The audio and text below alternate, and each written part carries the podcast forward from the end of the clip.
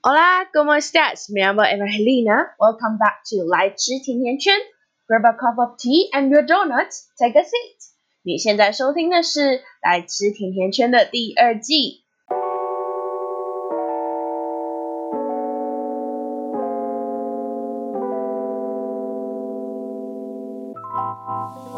大家这周过得还好吗？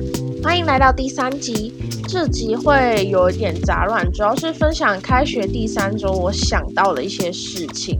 那这些事情可能之后会再另外录一集出来跟大家讲，有可能是 unpopular opinion 的题材之一，还有庆生的事情。首先，我先来跟大家分享一下我昨天去台南玩的疯狂事迹。昨天是连假第一天嘛，今天录音的时候刚好是十月十号，也就是国庆日。昨天第一天我去找了 Estella 玩，因为 Estella 她现在回去台南念。书，所以我们两个就是算友谊上的远距离。那我去找他玩，主要就是陪他散散心。他最近心情比较不好，因为要去适应新的环境，然后又搬回家住。在念五专的时候，他爸爸妈妈其实对他来来说管教算比较宽松一点，所以他回到家之后就有一点不太习惯。昨天我们先吃了一家很好吃的早午餐，然后老板非常有个性。他身上喷的香水雾有点重，但是我还蛮喜欢的。我觉得闻起来很像 CK One 或 CKB 的味道。我们昨天就在星光三月待了六七个小时有吧，然后他还顺便帮我买了他送我的生日礼物。我在玉林骷髅有一件衬衫，真的超喜欢，但它是跟设计师的联名款。我不知道你们大家有没有很常去逛，或者是对这个有印象？它就是跟设计师的联名款。我等了快两个月，它才降价到七百九，然后我真的受不了了。然后我就说，我好想要那个当我的生日礼物。然后就他就买给我了，谢谢干妈。就回到我们这个星期的主题喽，就是我列出了好几项我这星期的反思。第一个就是。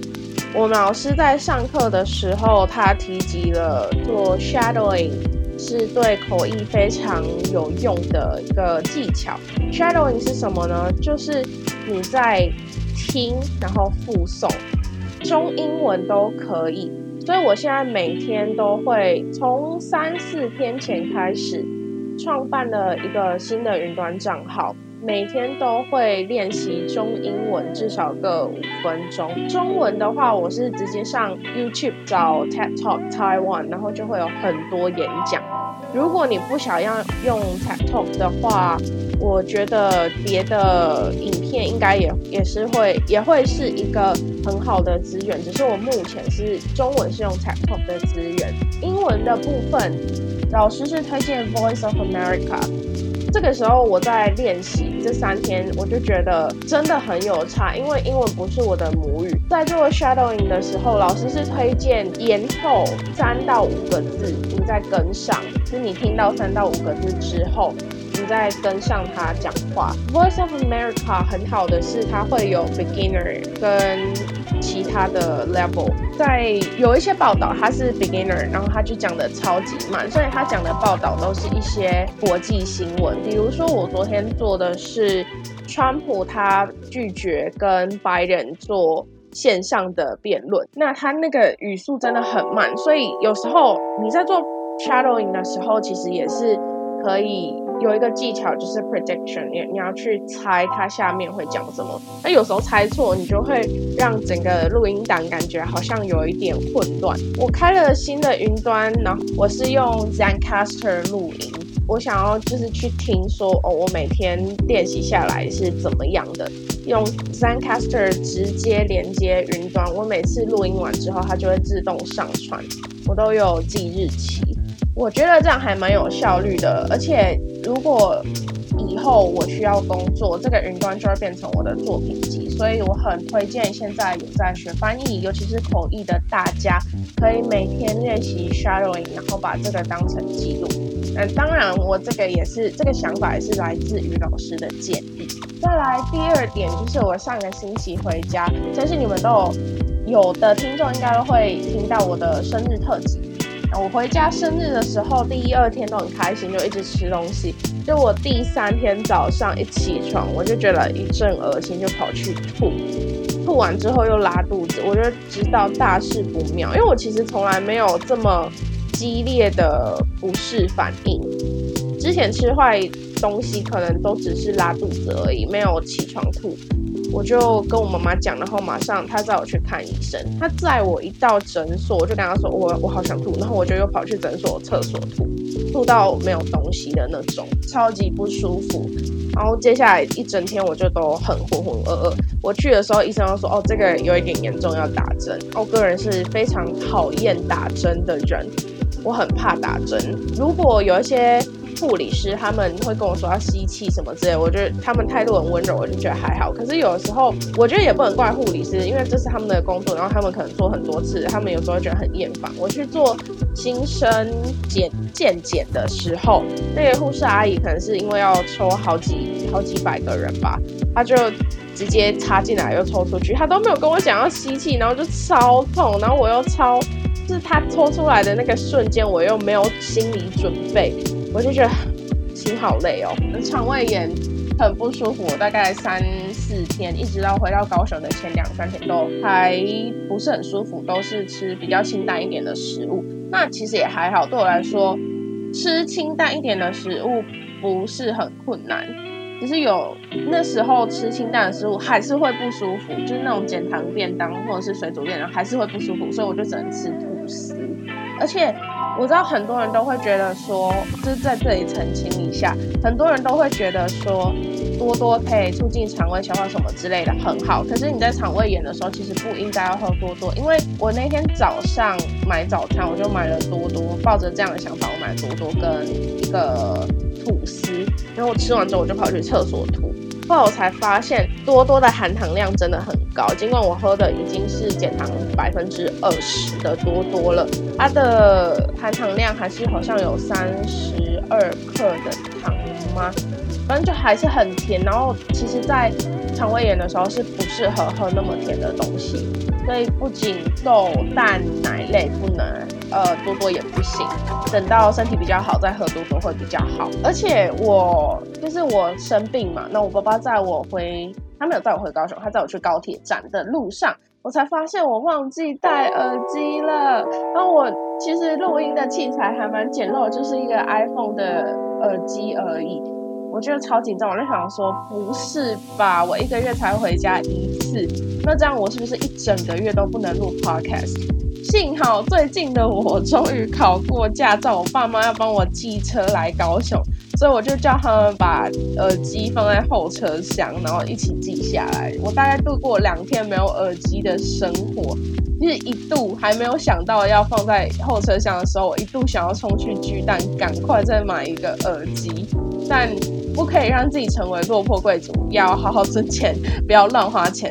幸好我爸妈有继承下来，不然我现在就没有办法在这一路 podcast，我可能就要跟别人借耳机。可是我不喜欢，因为我觉得耳机是一个很隐隐，就是很很隐秘的东西，就是跟内裤一样啊，就是耳机戴了，你就会有那个耳朵里面有很多脏东西啊，那你总不可能。叫别人借你吧，就是你把你的脏东西传给别人，别人把他的脏东西传给你，这个交流不是很 OK。呃，第三点是我最近的烦恼，因为在上口译课的时候，我们都要一直很频繁的做练习。我觉得这是我喜欢翻译系很重要的一点，就是虽然说还是有一些理论，可是这些理论还是要伴随着实践实做，所以。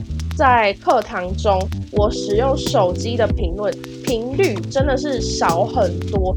我使用手机的频率就是看时间而已。而且，假如说我那天有戴手表的话，我甚至不会不太会动到手机。可能课堂上需要用到手机的时机，就是要做录音练习的时候。这让我觉得很充实，因为以前在五专的时候都会。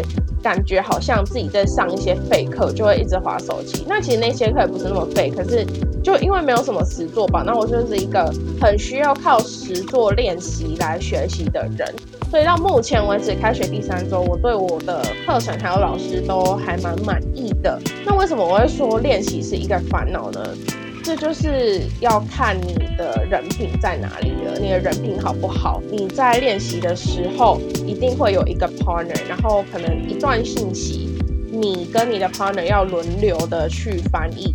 你先翻译信息 A，之后换你的 partner 翻译信息 B，你们要帮助彼此去听说对方的信息输信息的输出量还有对错。我在上，我这学期有两堂选修课，我在自己的 Instagram 有抱怨过这件事情，不过。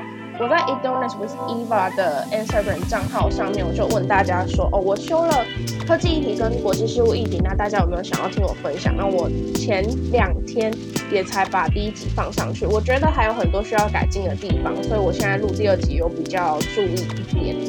如果你们有听到有回馈，也可以跟我说。总之，在这个课堂上，我。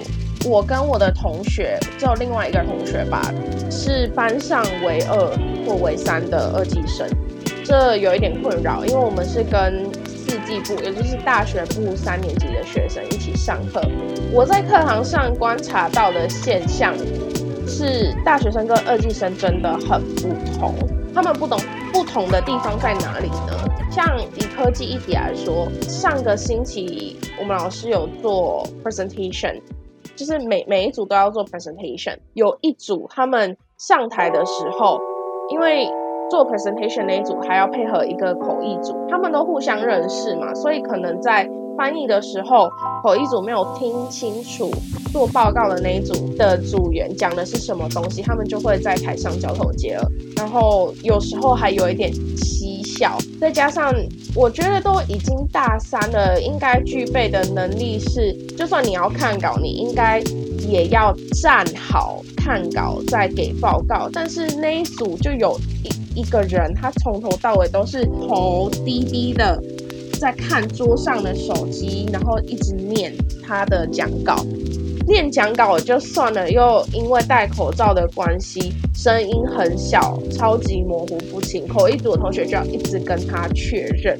结果我们老师就生气了。我觉得我们老师生气是有理由的。说真的，我也没看过他生气，才开学第三周而已。他在我们的课堂上基本上也蛮满意我们的表现，没有什么生气。但我那一堂课真的有被他吓到。我只是去上个厕所而已，回来我就看到他在骂人。主要是他觉得都已经念到大三了，那之前也有很多的练习，为什么？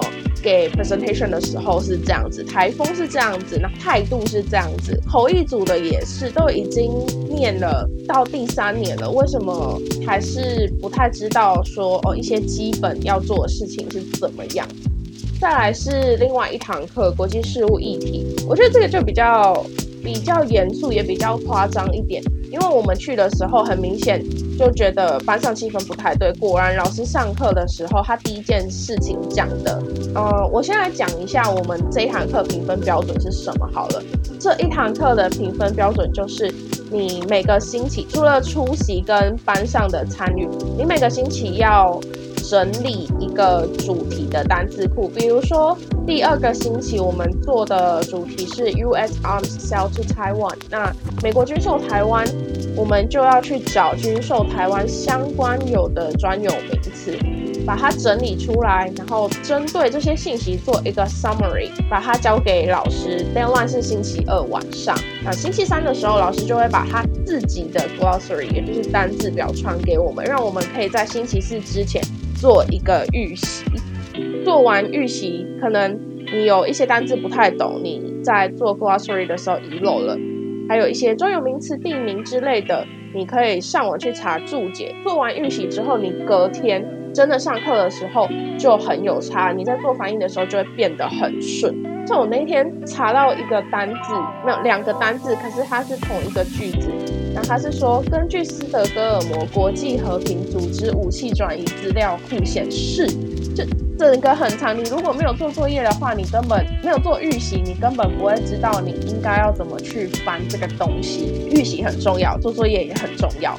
那老师第一件讲的事情就是他发现班上的同学在互抄作业，我就不懂啊。大家都知道老师会检查作业了，而且是一个一个看的，那怎么还有办法去互相做抄袭呢？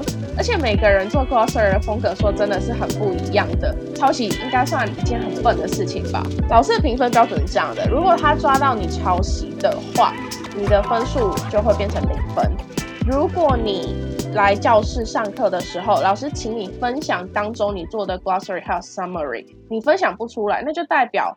可能他原本给你很高分，然后你又分享不出来，代表可能这份作业你也没有不是很用心去做，再加上你可能是抄别人的，他就会直接把你扣分扣到五十分。反之，他是赏罚并济的。反之，如果你在课堂上报告的的 summary 很好的话，他直接帮你加十。分，所以我那一天被抽起来，我分享了我查到的资料，还有我对资料的看法，我的分数直接从八十六分变成九十六分，就超爽的，捡到一百块的那种感觉。我觉得，因为可能二季的学生有很多都是从五专生升上来的，所以我们在做作业的时候会比较去了解说。老师的要求在哪里？我也不知道为什么，可能是因为我身边的人都不会抄作业，所以我不知道为什么会有这种情况发生。我对这种现象感到很匪夷所思。都已经念到大三了，你的本科就是翻译，然后你还。输一个，你的认真程度还输一个二季第一年刚学翻译的人，不觉得这样有点羞耻吗？我很不喜欢说别人笨，可是我觉得程度不好，或者是你对一个事情很无知的时候，你需要去做准备，要去努力。如果你不努力的话，你真的被刁就是活该耶。第四点，就这个星期我想到了。其实跟第三点很有关系，就是我我我会想说，有人是真打从真的打从心底去喜爱学习吗？因为我是一个对自己喜欢的东西，应该说大家都会对自己喜欢的东西特别认真努力去准备吧。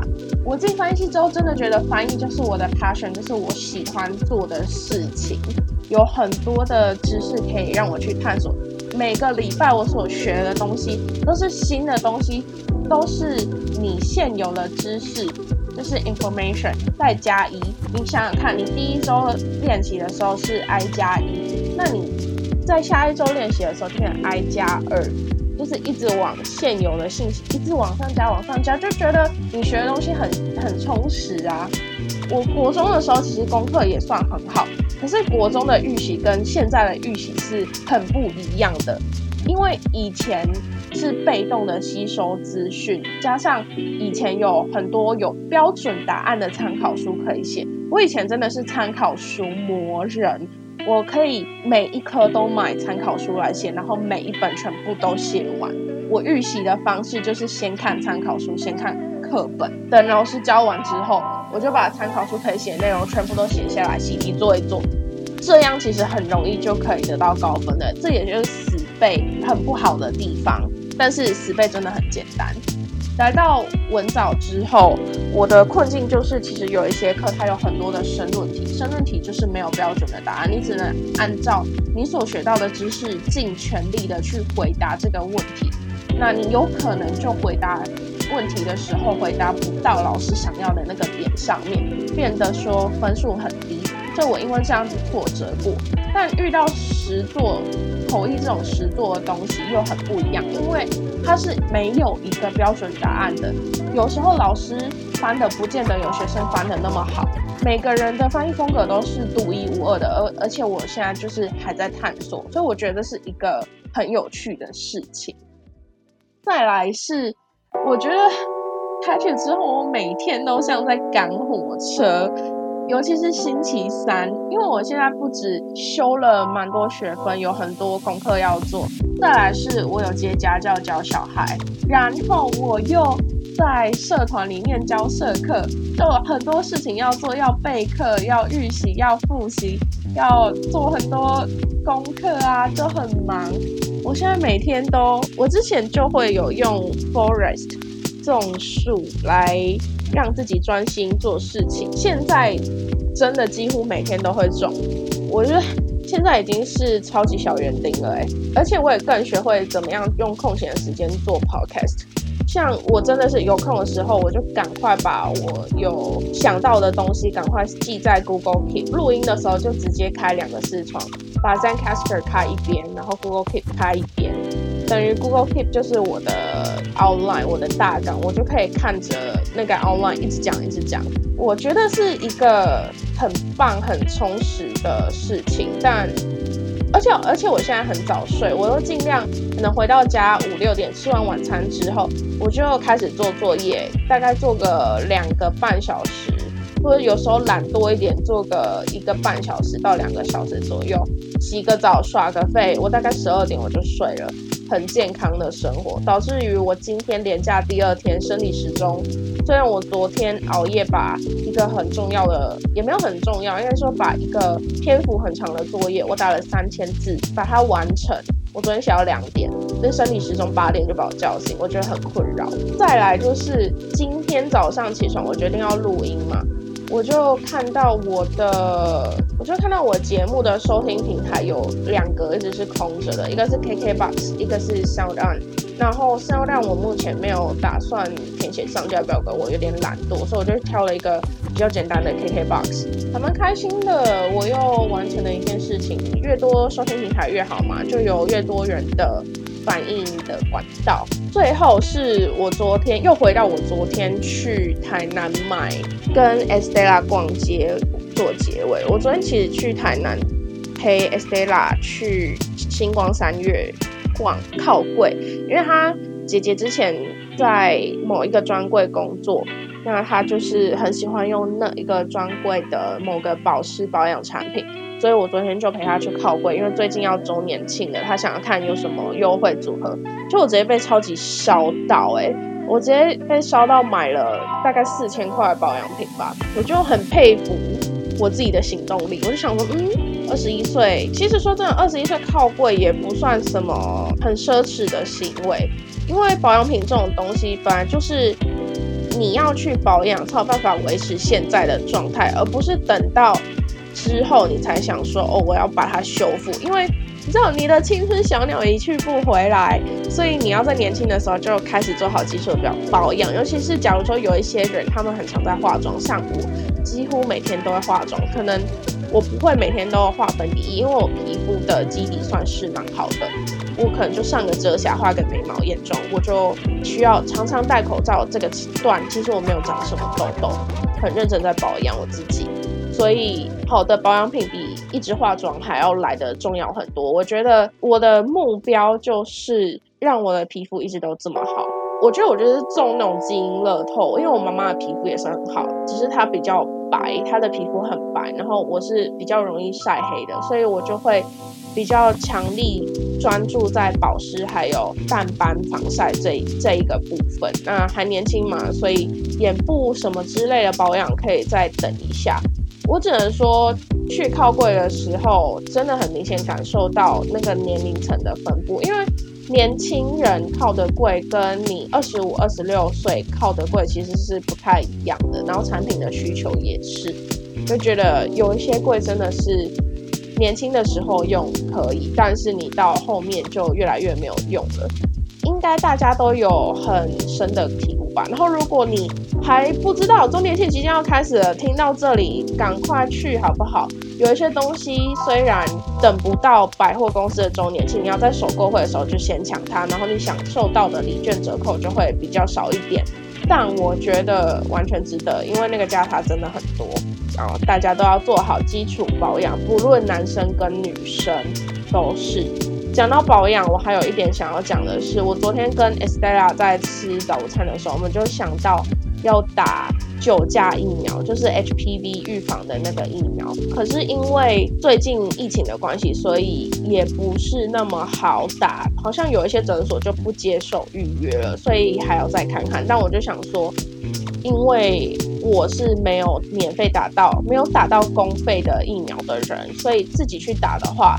打四价跟九价，其实价格真的差蛮多的。四价的东西九价也有，但是酒价就是可以维持比较久嘛，所以我就想说，哦，那既然要打针了，我很怕打针，既然要打针了，就应该要打一个一劳，也不能说一劳永逸，但是要打一个维持时间比较久的。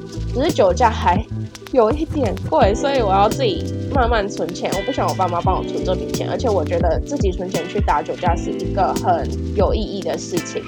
如果有女生也有想要打酒驾的话，要记得酒驾目前的价格是一万五千多块吧，因为你要打三剂，每剂五千五左右。趁现在疫情赶快存钱，疫情过后就可以赶快去打了，因为保护自己也很重要，保养跟保护自己都很棒，都是。我们不论男生女生都应该要去做的事情。那今天的节目就到这边。如果你喜欢的，你喜欢这集的内容的话，可以在这集的 First Story 下面留言，或者是我其他的平台上面留言，我应该会尝试去看一下，或是找到我的 Instagram e d o n a t with Eva 小盒子给我，跟我分享你的心得。还有，我如果觉得小盒子太赤裸，你也可以写 email 给我，一样 e d o n a t with Eva at gmail.com。那今天的节目就到这边喽，谢谢大家。